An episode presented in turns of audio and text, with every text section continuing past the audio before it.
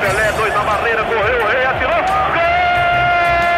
O cara sambou pra lá, sambou pra cá, botou na frente a bola. O time sempre chegando a chance de mais um gol.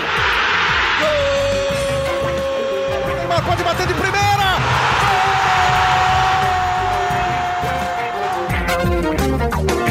Um orgulho que nem todos podem ter. Este é o GE Santos em mais uma edição, falando ao vivo no YouTube, para quem está no YouTube.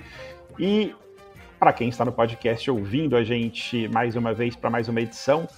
Um orgulho que nem todos podem ter, aquela frase tradicional que a gente sempre fala na abertura do podcast. Dessa vez, temos orgulho. Venceu mais uma partida, primeira partida na Vila Belmiro, 2, 3 a 1 em cima da Ponte Preta. Um primeiro tempo muito bom do Santos é, abrindo uma vantagem boa, jogando com tranquilidade, assim como a gente não está acostumado a ver, uma partida tranquila, a gente não sofreu no jogo do Santos. O que, que é isso, gente? Não estou entendendo, assim, não estou conseguindo entender como é que é isso. Não sofrer no jogo do Santos. Mas não sofremos, estamos na liderança. Hoje eu estarei aqui com Ana Canhedo, a nossa setorista, e com Isabel Nascimento, a maior e melhor youtuber santista de todos os tempos, para debater esse jogo para falar do jogo contra o Palmeiras que teremos no próximo domingo, que vai ser um osso. Mas é isso, o Santos é líder, a fase está excelente e a fase está tão boa que até o MC Bin Laden é líder do BBB, é impressionante. O Santos está levando tudo nesse começo de temporada. Isabel Nascimento, como é que você explica esse começo de temporada maravilhoso do Santos, ganhando tudo no BBB, no Paulistão, no negócio todo? Bom dia, boa tarde, boa noite. Bom dia, boa tarde, boa noite, Amaral, Ana, a todos e a todas que estão nos vendo e nos ouvindo. Olha, eu acho que é muito importante que você trouxe, porque você não falou sobre vitória apenas, né? Você falou sobre um jogo tranquilo. E eu acho que é isso que a gente esperava. No final do ano passado, a gente olhou para trás e a gente falou: nossa, o Santos teve algum jogo tranquilo, porque nem o 4 a 1 contra o Vasco, por exemplo, que teve um, abriu alguns gols ali, a gente estava tranquilo, né? Ficou sempre essa pressão de o Vasco pode virar, o Vasco pode virar, porque existia uma fragilidade muito grande do time. Eu lembro que quando a gente pensava num jogo tranquilo, ano passado, no todo jogo, se eu não me engano, a gente pensou naqueles 4 a 0 4 a 1 contra a Portuguesa e também naqueles 3 a 0 contra o Bahia e fim. Então, assim, um ano inteiro de 2023, você saber, você lembrar dois momentos tranquilos, que às vezes nem é realmente uma vitória de 4 ou 5 a 0 é uma vitória com tranquilidade, é um time organizado. Então, assim, é, não é questão de, ser, de estar iludido, né? Mas é questão de hoje a gente está começando a ver alguns pontos desses Santos que mostram organização, uma competitividade organizada. Não é aquele gol que, meu Deus do céu, entra o Furt, bate em todo mundo e o Furt faz o gol. Não, não é bem assim. São jogadas construídas. Você pode esperar que esse time vai voltar a atacar. Sim, na segunda etapa não estava tão tão organizado quanto na primeira. Acho que ainda você tem uma mudança quando entra o Otero Casares e o próprio Bigode, né? Realmente os outros jogadores, quando você está jogando neste momento, seja com o próprio, o próprio João, que tá fazendo uma boa partida, né? É, o próprio Juliano também. Então, é um Santos que vem mostrando um pouquinho mais da base do que a gente espera de um time, que é um time um pouco mais organizado e calmo. Para fechar, eu acho muito importante, assim como teve a primeira vitória fora de casa, que esse time que já foi tão fragilizado emocionalmente começa a quebrar esses tabus. Então, assim, já ganhamos primeira vez fora de casa, já ganhamos primeira vez dentro de casa, já marcamos o primeiro gol, porque é um time que pequenos tabus conseguiriam transformar numa, num problema muito grande, como isso aqui, outros times, por exemplo. A gente pensa se seja um Atlético Mineiro, um Palmeiras, um, um Flamengo, não ganhassem as duas primeiras partidas, não ia chegar esse peso tão grande, porque acaba sendo um time muito organizado, que sabe que está organizando que vai vir, né? Que vai chegar o momento de vencer. O Santos, a gente teve tiveram anos que a gente esperou muito esse momento de vencer. E agora sim, para fechar, eu juro, nos últimos três paulistas, eu tava vendo que o Santos teve três vitórias. 21, 22 e 23. Cada um foram apenas três vitórias. E aí a gente já tá contando com duas em duas rodadas. É claro que nos últimos três paulistas a gente fez muito menos do que o mínimo. Mas dá para mostrar um pouquinho sobre como esse Santos está mais organizado. É verdade, concordo com você. O Santos muito mais organizado, assim, a defesa é, jogando direitinho e com uma coisa que a gente não estava acostumado a ver, que era os atacantes voltando para marcar. Você vê o Guilherme que está aparecendo. O Guilherme nem teve uma atuação tão interessante lá na frente, mas apareceu diversas vezes ali para ajudar a defesa, que era uma coisa que você nunca podia imaginar, por exemplo, Soteudo fazendo, Marcos Leonardo fazendo, que eles não faziam esse tipo de coisa. Então, é, um Santos mais organizadinho, enfim, com um ataque bem razoável, né? Criando bastante chances. Assim, no primeiro tempo teve até chance de fazer mais gols. Um time que começa, é, obviamente que não dá para se iludir, são só duas rodadas, mas com um começo de ano ali bem interessante, com, com peças de reposição no banco, enfim, tem um, temos um caminho aparentemente, né? Pelo menos. Ana Canhedo, nossa setorista, que também acompanhou o jogo de ontem, o é, que, que você indica como, assim, como, destaques individuais desse time do Santos, ou, ou, Ana, nessas primeiras duas rodadas e principalmente no jogo de ontem? Ou você acha que o mérito é totalmente coletivo, de organização do Carilli? Você já consegue ver ali, pô, tem jogadores ali que estão se destacando. Eu vou falar depois dos meus, mas tem, queria ouvir de você primeiro. Bom dia, boa tarde, boa noite. Eu gostei disso, achei bonitinho. Fico feliz de ver vocês mais leves, mais alegres, a gente falando de coisa boa aqui, de um Santos organizado. E antes de falar dos meus destaques individuais no campo, eu vou dar um destaque individual para o Carilli, né? Vou ficar com aquela frase dele: é, com a bola vai jogar, sem a bola vai marcar.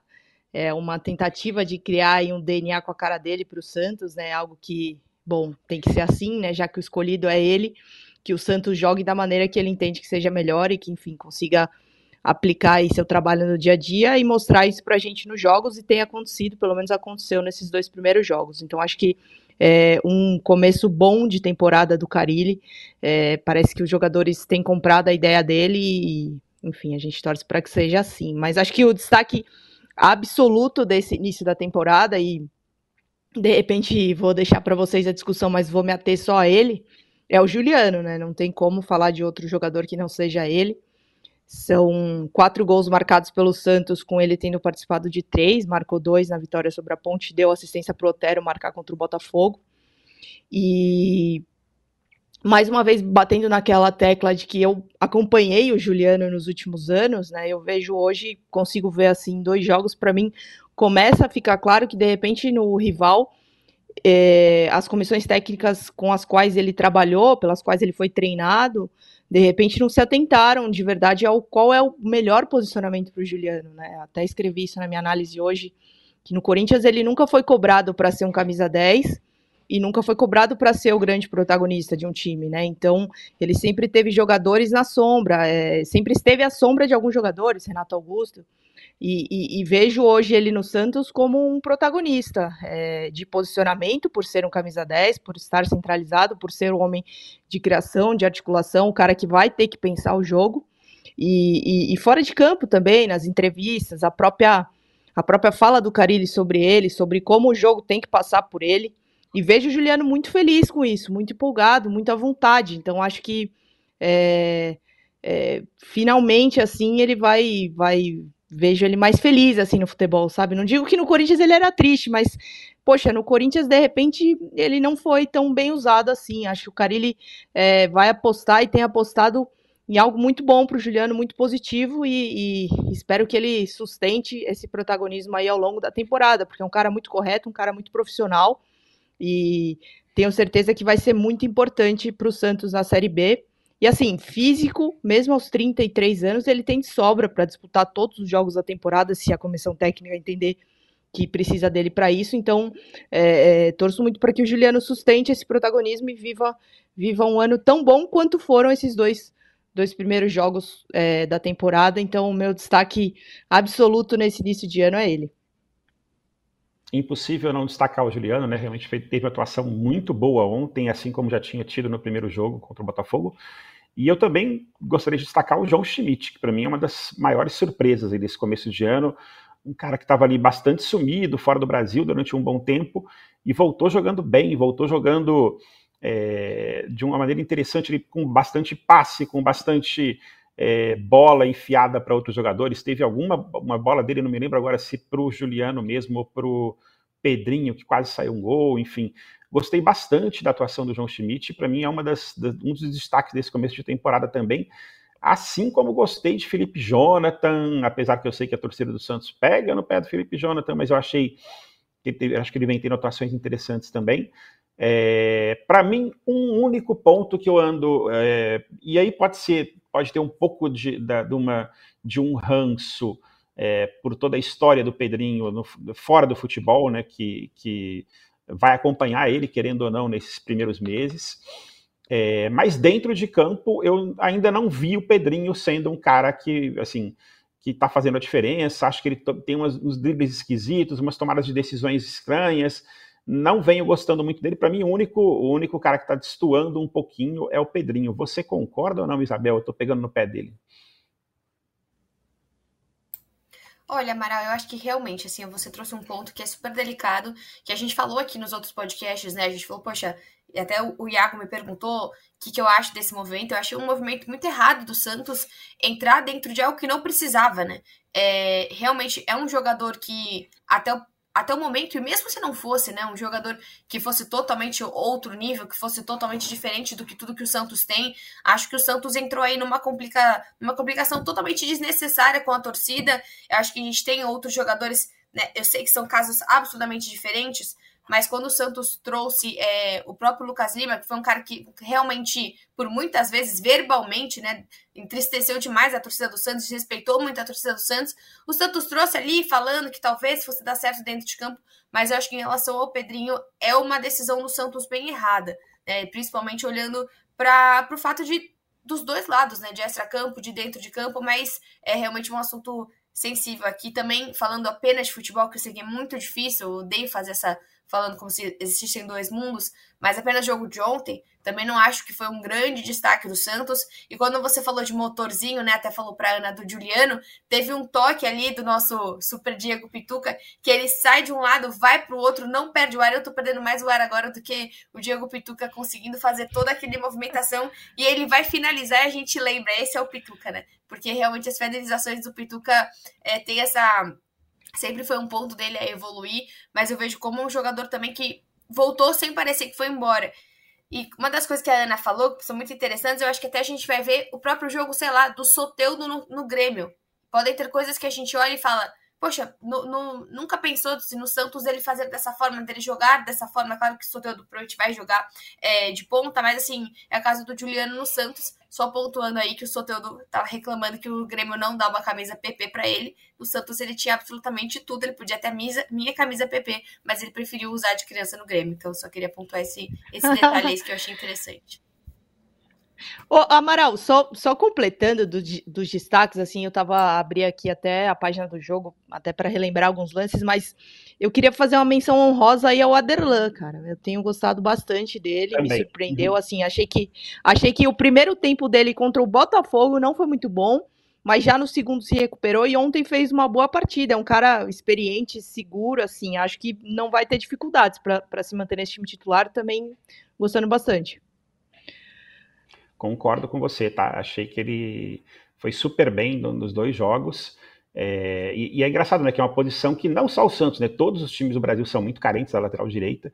E eu fiquei ontem, em algum momento, eu fui comentar no grupo de WhatsApp com os amigos meus santistas. Cara, o Aderlan é o melhor lateral que eu vejo no Santos desde. Daí eu fiquei pensando, caraca, desde quem? Tem tanto tempo que a gente não vê um lateral direito que nos dá confiança, assim.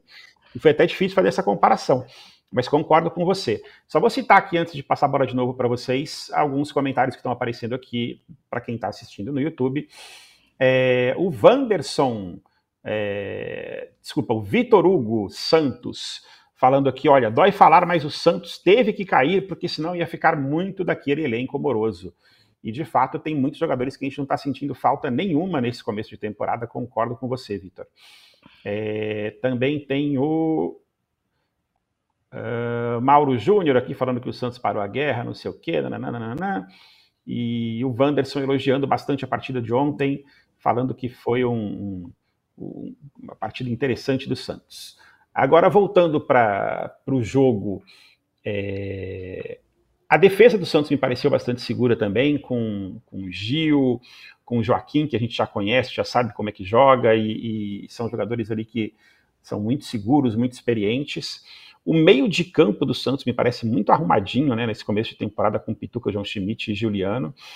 É, e o ataque está produzindo, né? Está tá recebendo bolas como não recebia tanto no, no, no passado e está voltando a marcar. Então, assim, a, a, gente tem um time equilibrado, que é uma coisa que a gente não tinha há muito tempo. Acho que a grande questão banco, é que fica né, próximos jogos.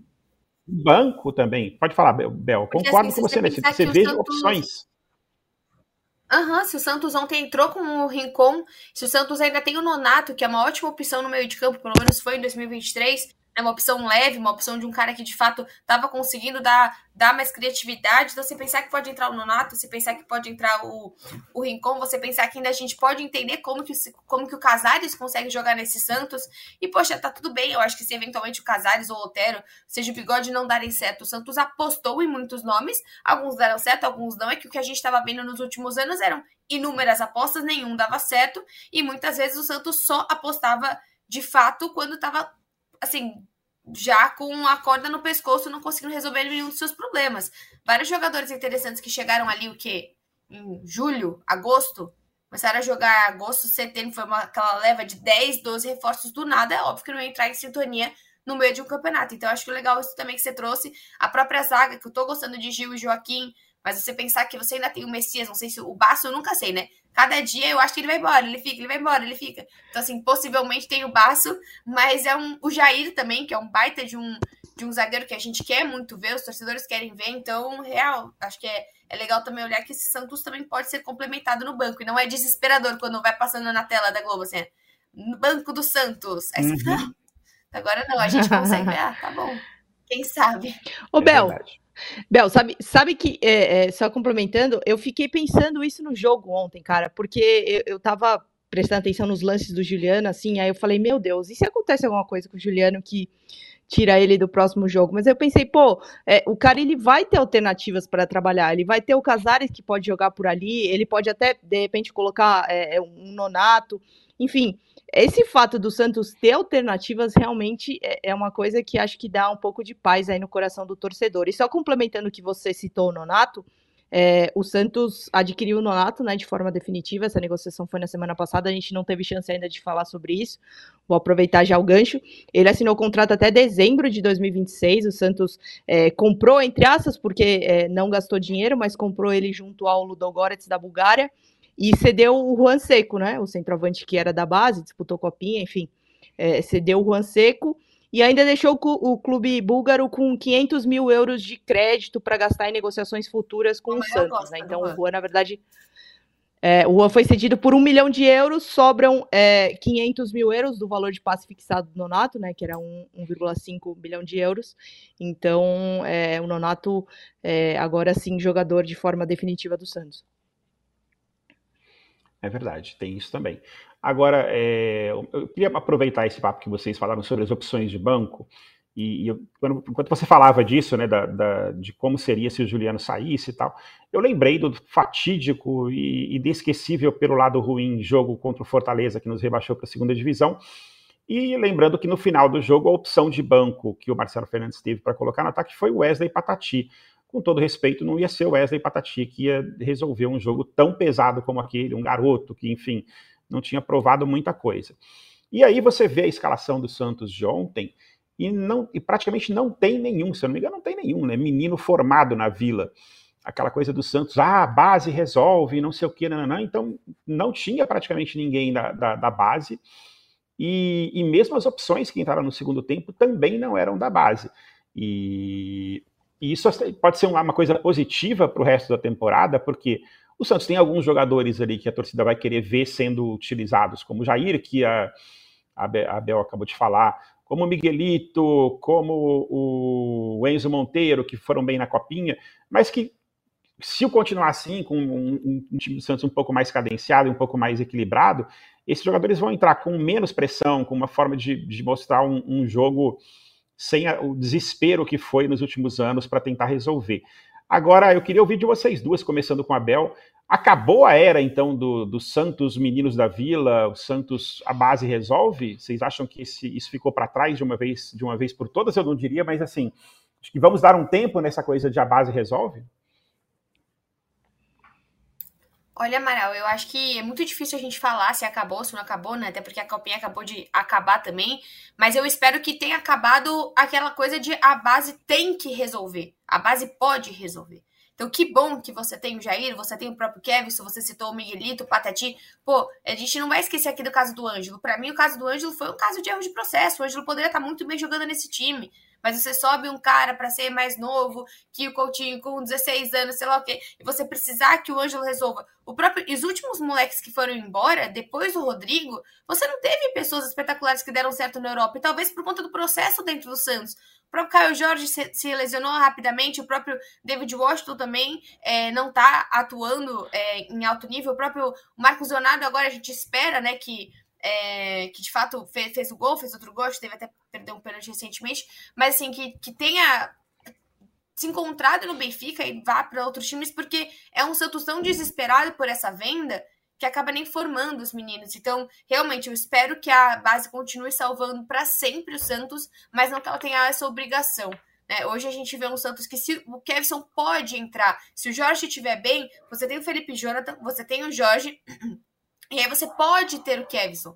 Você não tem a necessidade de, se não tem o Kevson, você não tem outro lateral, que foi o que foi ano, o ano passado inteiro. A, propriamente também o Patati. O Patati nunca teve uma grande chance de, com calma, jogar três, quatro jogos. Eu não vi. Eu vejo sempre o Patati entrando 35, 40 minutos, resolve aí e se vira. Né, os últimos, o próprio Rua que a gente citou, o Lucas Barbosa, o, é, vários outros jogadores agora da base que pingam no Santos e vão embora. Então, assim, acredito que a gente possa dar um pouquinho mais de é, gestão saudável para esses meninos dentro do Santos. A base, ela é. Ela é... Só Fala, uma coisinha, né? rapidinho, que o pessoal do chat aqui me, me, fez uma correção com, com razão, que o Kevin só entrou no segundo tempo. Eu falei que ninguém da base tinha entrado, mas o Kevin só entrou no finalzinho do jogo, no lugar do Felipe Jonathan. Foi o único dos caras da base que, que entrou. Pode falar, Ana, desculpa. Não, eu, eu concordo totalmente com a Bel, assim, a, a base ela tem que ser complementar, né, ela tem que ajudar ali a preencher algumas lacunas do elenco, mas é, os garotos têm que ter tempo né, de maturação, tempo de adaptação, né, as coisas são bem diferentes no time profissional e, e, e no Santos eu vejo que isso é bem encurtado, né? E, e, isso às vezes prejudica bastante o jogador, né? Por exemplo, o Santos tem agora uma questão na base, né? É uma questão na zaga, né? Porque a Bel citou a questão do Baço, né? A gente não sabe se vai ou se fica. Fato é que ele tem a possibilidade de sair, sim, né? O, o, o Luiz Felipe foi emprestado também pelo Atlético Goianiense.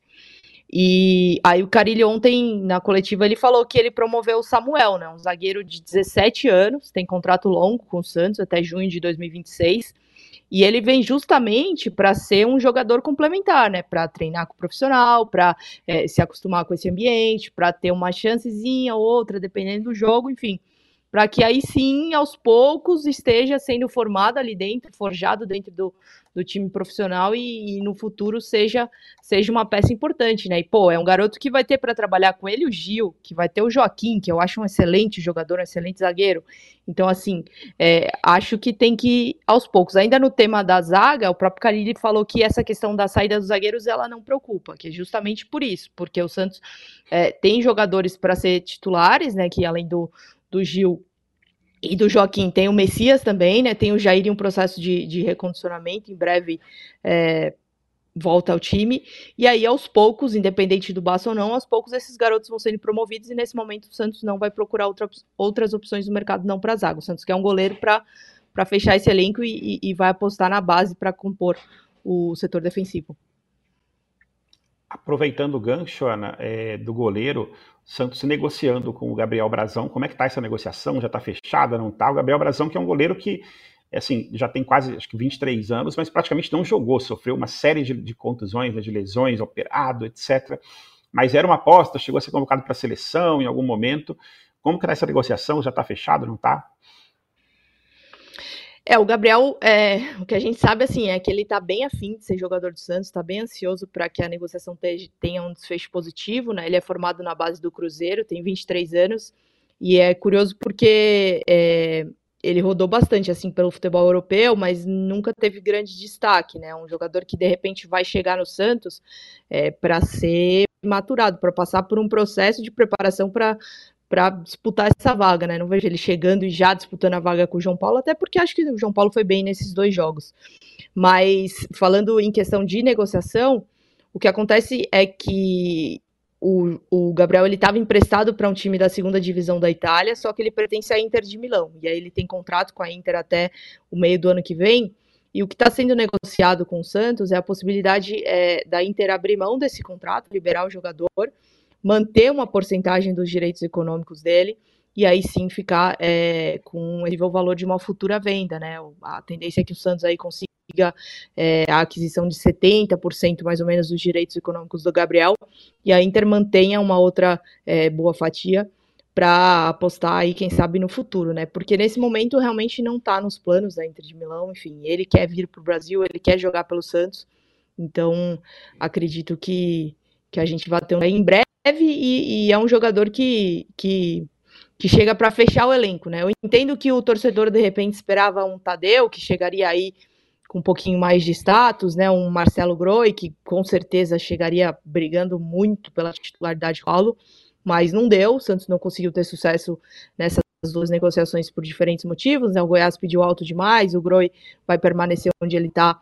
é, fora do país, não vai abrir mão do contrato, enfim. E aí a aposta do momento, o nome do momento, com a aprovação do Carilli, é o, o Gabriel Brazão. É isso.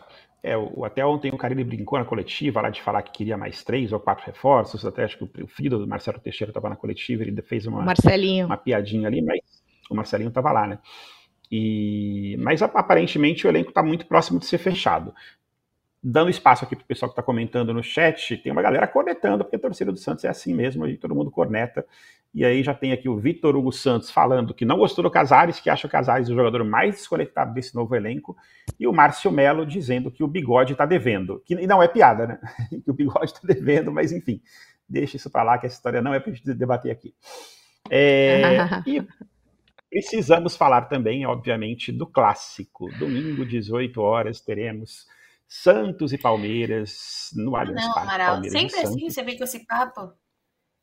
Pois é, né? Temos Toda que falar. vez, O Bruno Mesquita não está aqui hoje, né, para falar que ainda bem que o próximo jogo é contra o Palmeiras. A Ana, Ana Canheda não conhece essa piada, mas isso foi uma frase histórica que o Bruno Mesquita falou. Ainda bem que o próximo jogo é contra o Palmeiras Bruno fora Gutierrez. de casa e a gente tomou aquela piada tradicional.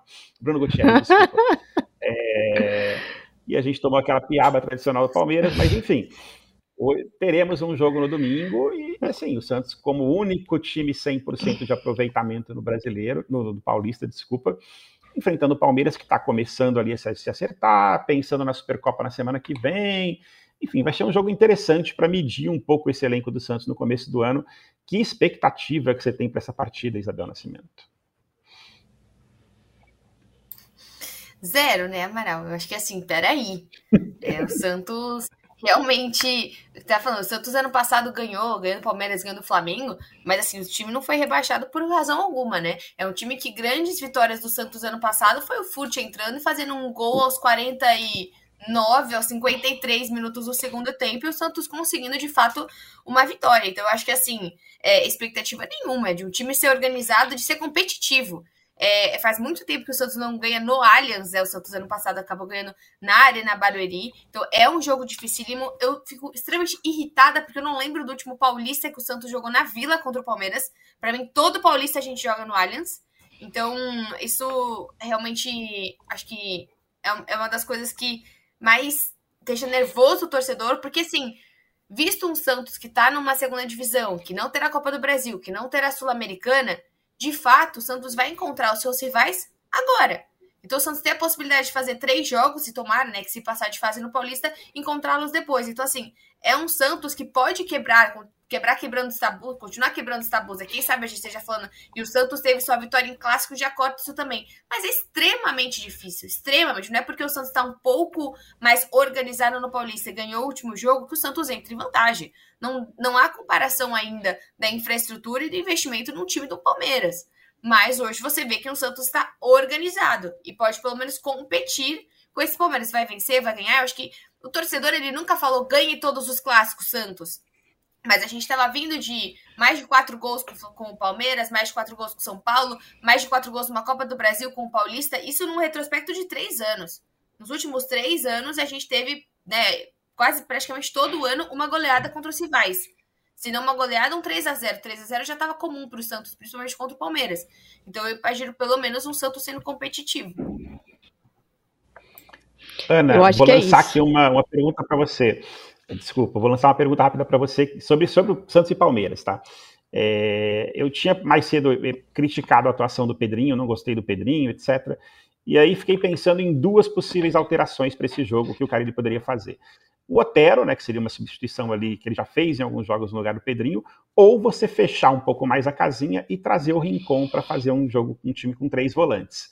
Você faria o que se fosse o treinador? Você iria para fechar a casinha? Ficaria mais tranquila com três atacantes? Como, e, o que, que você imagina que o Carilli vai fazer nesse, nesse primeiro clássico?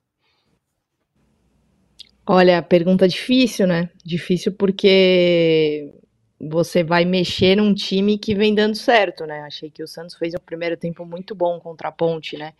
Independente do jogo individual do Pedrinho, acho que foi muito positivo. Então, não sei, eu não sei se eu mexeria nesse time só porque é um clássico, né? A gente tem que pensar também, ver do, do outro lado como é que tá o Palmeiras em relação à escalação, porque o Palmeiras tem compromisso importante, né? No fim de semana pela Supercopa. Eu acho que é, é já agora, né? Hoje é dia 26, o jogo vai ser 20, 28.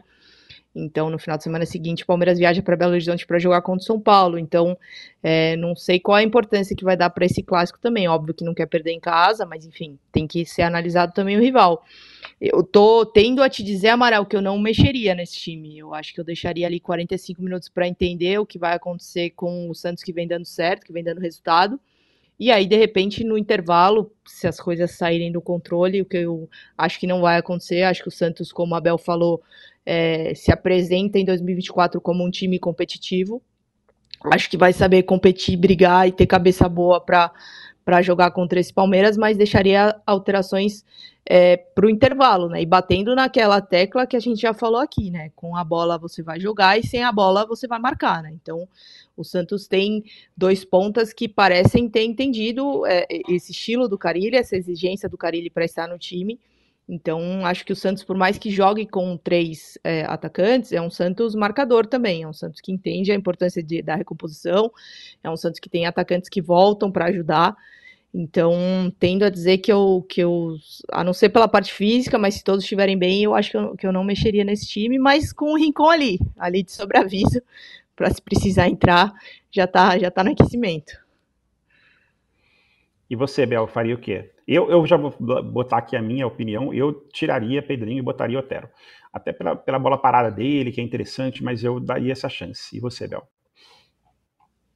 É que eu acho que hoje, principalmente os setoristas, né, pouco tem acesso aos treinamentos do Santos, né? Então acho que caso os Carilli de fato treine, pode fazer sentido, mas eu entendo a visão da Ana que jogar fora de casa contra o Palmeiras não seja aquele momento de nossa, inovação, que vontade de mudar. Então, talvez seja um Santos que olhe um pouco mais de maneira segura para esse jogo, né? Não até porque o Carilli do primeiro para o segundo jogo não mudou nada. Né? Até as alterações foram exatamente as mesmas. Então, acredito que a gente possa ver um Santos bem parecido com o que a gente viu contra a Ponte.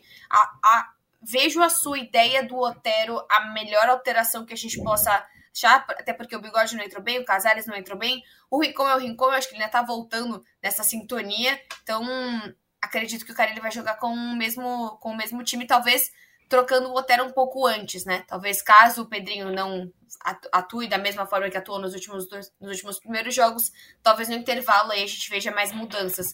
Veja o Santos que, pelo menos, o jogo contra a Ponte demorou um pouquinho mais para alterar. O pessoal está comentando aqui no chat sobre a escalação para o jogo contra o Palmeiras. O Vitor Hugo falando que se quiser ganhar do Palmeiras, o Santos tem que aproveitar esse jogo, porque depois da Supercopa ninguém vai segurar o Palmeiras. E o Bruno falando que tem que manter o time para ter um entrosamento. Se jogar o que vem jogando, dá para fazer um bom jogo no Allianz, é a opinião do Bruno, acreditando que o Carilli tenha que manter esse, esse mesmo time. É, Ô, Amaral, posso fazer um comentário? Pode, pode falar, pode falar. Claro, claro, manda aí. É coisa rápida, assim.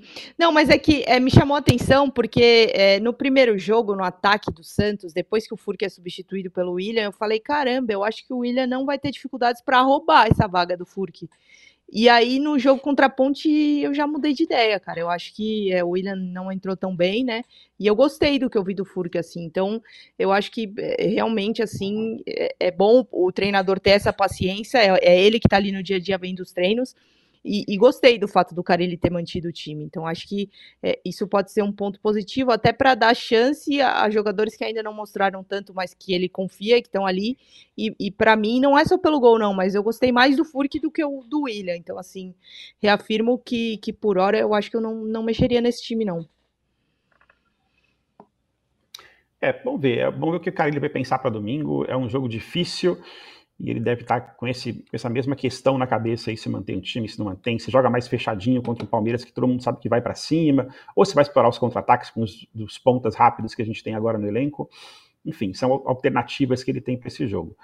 Antes de, de, encerrar com os nossos palpites, eu queria uma, uma, um comentário, principalmente da Isabel, que é a nossa voz da torcida, sobre o assunto que assim, agitou a torcida do Santos essa semana, que foi o possível jogo do Santos em São Paulo, né, um jogo como mandante no Morumbi contra o Guarani. A Federação Paulista chegou a, a marcar a partida para o Morumbi, né, a mudar o, o, jogo para o Morumbi, e no dia seguinte, por causa de um pedido de uma torcida organizada do São Paulo, que argumentava que os torcedores do São Paulo e do Palmeiras vão estar saindo para a Supercopa, para BH, nas suas caravanas, nesse mesmo horário, que teriam três torcidas grandes se encontrando pela cidade o Ministério Público pediu a mudança do jogo e o Santos volta a jogar na Vila Belmiro mais uma vez e perde mais uma vez a oportunidade de jogar em São Paulo. É, o quanto que você ficou frustrada com isso, Isabel estava já contando com um joguinho no, no Morumbi, e, e, e, o que, que você imagina, assim, até pra, pensando na Série B, né, que vai começar daqui a pouco, que não vai ter esse problema de data, né, pelo menos, assim, o Santos vai ter jogos nas terças e ali nos sábados, provavelmente com muito menos concorrência de outros times paulistas, então, jogar em São Paulo, em tese, vai ser mais fácil na Série B do que era na Série A. Mas o que você achou desse embrólio todo? Ah, eu acho que é triste por conta de frustração do torcedor mesmo, né? Mas acho que tá tudo bem, assim, e até porque se o questionamento da torcida do São Paulo, e para como você trouxe, né, é válido, de fato é uma questão é, de, de, de segurança, porque o São Paulo ia ganhar, acredito que o Santos, né, você paga pelo, pelo aluguel do estádio, não é simplesmente que o São Paulo não quer que não quer receber o Santos, até porque o próprio São Paulo jogou na Vila Belmiro ano passado também, foi super legal. É, a gente sabe que existe a rivalidade. Eu e a Maio nunca vi o Santos no Morumbi. Eu já vi no Morumbi, eu já vi a seleção brasileira e os Jonas Brothers, mas eu nunca vi o Santos. Então, eu acho que seria interessante até por questão de dimensão mesmo, né? De mostrar a capacidade da torcida, seria incrível esse momento, mas que o Santos continue buscando. Então, beleza, se, se o Paquimbu vai demorar um pouco a mais, porque você passa passa pelo Paquimbu, você olha e fala. Hum, eu, com todos meus seis anos de engenharia, eu falo, parece que tá muito pronto ainda, né? Então, não sei quanto tempo que vai demorar para o Paquimbu tá de fato um estádio para receber o Santos, que é, seria a prioridade do Santos, mas que o Santos então busca alternativas, tá bom? Não vai jogar contra é, contra agora, mas tem todo o resto do Paulista, né, Amaral? Então, assim, caso o Santos passe, que é o que a gente espera, por que não, se o Santos encontrar um outro time numa quarta de final, também trazer esse jogo para cá, né? Acho que pelo menos o Santos se movimentou. É a frustração de vai, não vai, mas se movimentou, conseguiu. Se é uma questão de segurança, a gente tem que respeitar e que o Santos não pare de tentar jogar mais vezes no São Paulo. É verdade. Tomara que isso aconteça no, tanto no, no, na, na, fase final, né? Porque olhando para a tabela, pelo menos são pouquíssimas chances do Santos conseguir trazer um jogo para São Paulo. Mas na Série B acho que isso vai acontecer e se, se acontecer de fato a reforma na Vila Belmiro para se construir a nova vila, isso vai ser um pouco obrigatório o Santos mandar os seus jogos em outros lugares, mas ainda está muito enrolada a questão Ô, da Vila Belmiro. É, não, só para contextualizar algumas coisas é, sobre isso, essa ideia é do Marcelo, né? De, Marcelo Teixeira, de jogar em outras praças e aí, consequentemente, priorizar a primeira delas ser São Paulo, né? Porque o Santos tem muita torcida aqui na capital. Então a ideia é fazer esse jogo sim. O Morumbi foi escolhido justamente pelo aquele empréstimo do Santos ao São Paulo no ano passado, no Brasileirão, né? Então seria uma retribuição aí da gentileza. É, ainda não se sabe se o Santos vai tentar novamente é, trazer o jogo pro, outro jogo para o Morumbis, né? E falando sobre o Paquembu, a ideia é realmente que o Santos faça essa inauguração em abril. E aí, abril também seria a data que o Santos quer começar é, a angariar as verbas para a W Torre é, com os camarotes, com as cadeiras, para a W Torre começar é, a pensar é, na obra, né? Há um, uma conversa rolando para que essa obra comece, comece em outubro.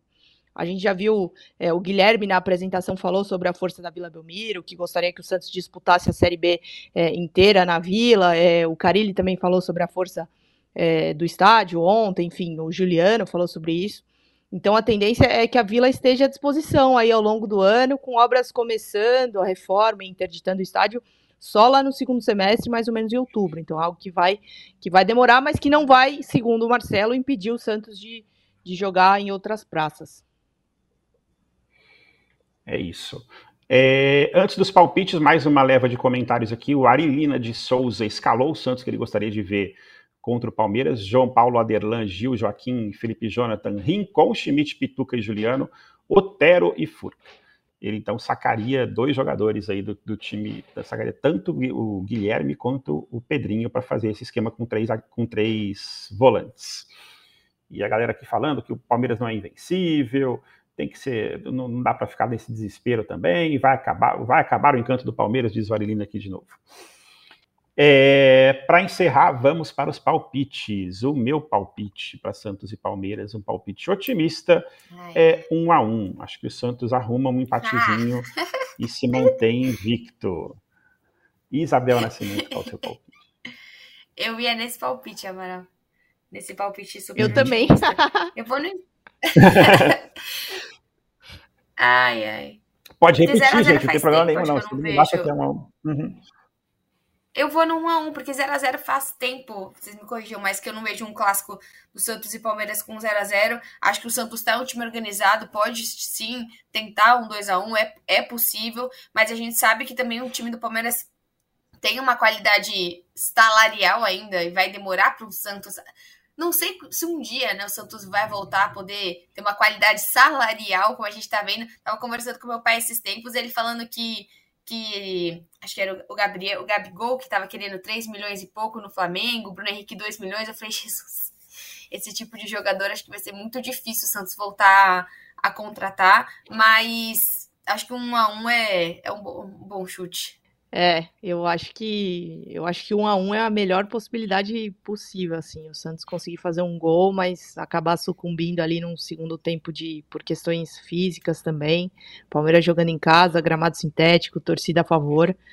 É, eu acho que um a um é um palpite muito justo. O pessoal do chat está empolgado aqui. Vitor Hugo 1 a 1, Bruno 2 a 1 para o Santos, Arilina 1 a 0 para o Santos e Gabriel Bass 2 a 2 então, o pessoal também, obviamente que ninguém aposta numa derrota. O Arilina aqui fala também de 1 a 0 gol Ah, é, não pode. Não sei se a Ana já sabe disso. É, a gente foi é? rebaixado, mas a gente passou 2023 inteiro, não pode nunca é, o palpite ser uma derrota. É. Não pode, não pode. É assim, contra o pode. Eu acho que eu, eu, acho que eu furei isso algumas vezes. Eu, eu acho que eu furei isso não algumas pode. vezes aí, fiz palpite. Tinha uns jogos que Às eram muito óbvios que eu perder. O... Assim, O Iago falava que o hum. primo dele estava falando, que achava que o Santos ia uhum. perder, mas que ele tinha certeza que não. Mas, assim, é uma tradição, a gente tenta. Se a gente não acreditar, cara, quem vai? Exatamente, quem vai acreditar, né? mas é isso, galera. Muito obrigado para todo mundo que está vendo aí pelo YouTube. É, para o pessoal de, que está ouvindo a gente, né, como podcast, o GE Santos é, está em todas as plataformas de áudio, no Globoplay, no Spotify, etc.